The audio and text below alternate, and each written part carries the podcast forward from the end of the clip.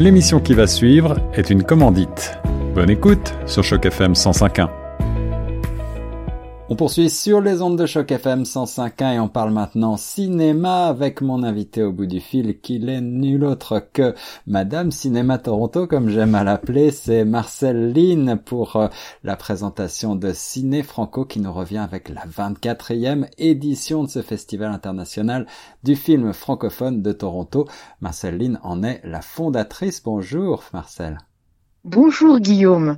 C'est un grand plaisir pour moi, Marcel, de parler ensemble de cinéma avec vous et de présenter eh bien quelques-uns de ces 42 euh, films, courts et longs métrages, documentaires francophones qui vont être donc présentés au public à partir euh, du 26 octobre et jusqu'au 2 novembre. Oui, en effet, euh, c'est une programmation qui est ambitieuse pour euh, à peine euh, une semaine. Alors, ça va être un, un, véritable bain. Il y a bien sûr des films, des thrillers, il y a des comédies. la diversité est représentée d'une façon assez extraordinaire. il y a bien sûr des courts métrages, des courts métrages franco-ontariens euh, qui nous parle euh, de, euh, qui nous parle d'expériences personnelles, mais qui nous parle aussi du bilinguisme, comme dans Paris Ontario, personnel comme dans Portée, ou bien encore Je suis père, ou bien d'autres d'autres très très beaux courts métrages que j'encourage tout le monde à voir. Alors c'est très gentil Marcel d'avoir euh, euh, cité le court métrage que j'ai réalisé, mon premier court métrage père, et je sais avec beaucoup de fierté euh, que je fais partie de cette programmation 24e édition donc de Ciné Franco euh, avec un format hybride cette année et le retour évidemment de films euh, à découvrir, à déguster, j'allais dire, euh, dans les salles obscures au Hot Dogs Ted Rogers au 506 de la rue Bloor-West près de Bathurst. J'imagine que c'est ça fait chaud au cœur de retrouver les salles. Ah oui, ah oui, parce que en fait, il n'y a pas une meilleure façon que de jouir d'un film euh, devant un grand écran, euh, devant euh, entouré de euh, de musique et de son, euh, et surtout aussi euh, de partager les plaisirs avec des gens qu'on ne connaît peut-être pas. on rit en même temps, des fois on pleure en même temps, on quelquefois on, on est surpris et ça fait vraiment chaud au cœur. Il y a une une sorte de d'harmonie, de communication un peu euh, tacite qui qui est euh, qui fait du bien. Et c'est vrai que les émotions euh, passent encore plus fort, encore mieux lorsque l'on est en présence d'autres spectateurs. Et c'est un grand plaisir effectivement euh, de partager cette euh, expérience là en salle. Alors le Hot Dogs Ted Rogers, vous le savez, c'est un superbe cinéma en plus et, on va avoir le plaisir de découvrir donc trois projections à partir de 19h30. Le premier film c'est Coming Home le 26 octobre, Une nuit sans lune. On a déjà eu l'occasion d'en parler sur les de Choc FM. Et puis il y aura aussi la première mondiale d'un film euh, documentaire qui s'intitule Stock, qui est un film franco-ontarien. Est-ce que vous voulez nous en dire quelques mots? Euh, certainement, euh, la réalisatrice est Joanne Bellucco, que j'aime beaucoup et qui est très très douée. Et bien sûr, elle a elle a fait des enquêtes auprès de huit canadiens, de huit artistes canadiens, euh, théâtre, cinéma, danse, euh, pour voir comment la pandémie les a affectés. Alors, euh, ce qui est magnifique, c'est l'invention et la réinvention que ces artistes font pour non pas survivre, mais véritablement continuer leur art dans d'autres dimensions. Voilà toute la créativité au service euh, de ce documentaire francophone, encore une fois franco-ontarien. Euh, c'est à retrouver le 1er novembre dans le cadre de Ciné Franco. Et puis le film de clôture, ça sera le club Vinland. Est-ce que Marcel, vous voulez nous mettre également l'eau à la bouche pour ce drame historique? Ah oui, d'abord il faut que je dise que euh, le club Vinland est, euh, euh, réalisé par Benoît Pilon.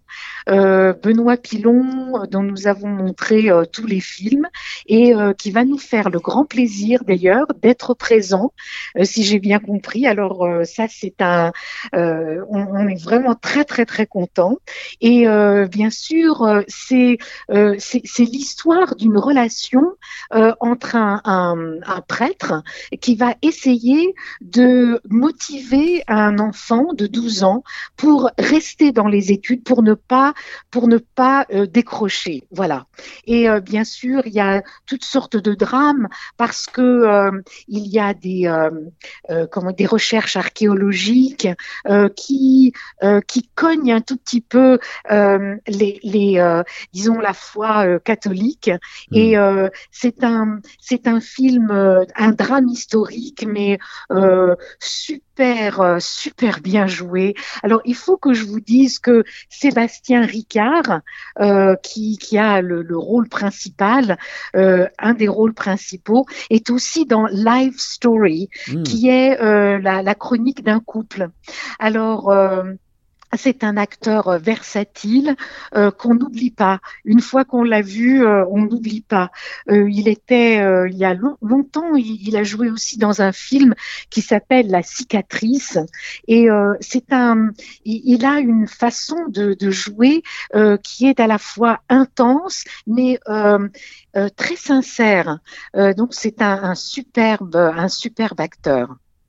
Voilà, du euh, de la comédie au thriller, au drame, en passant euh, par les documentaires, longs et courts métrages, tous les genres et tous les styles sont représentés à Ciné Franco pour rester connectés plus que jamais avec euh, eh bien, tout ce qui se fait de plus beau dans le monde du cinéma francophone et ce à travers toute la planète.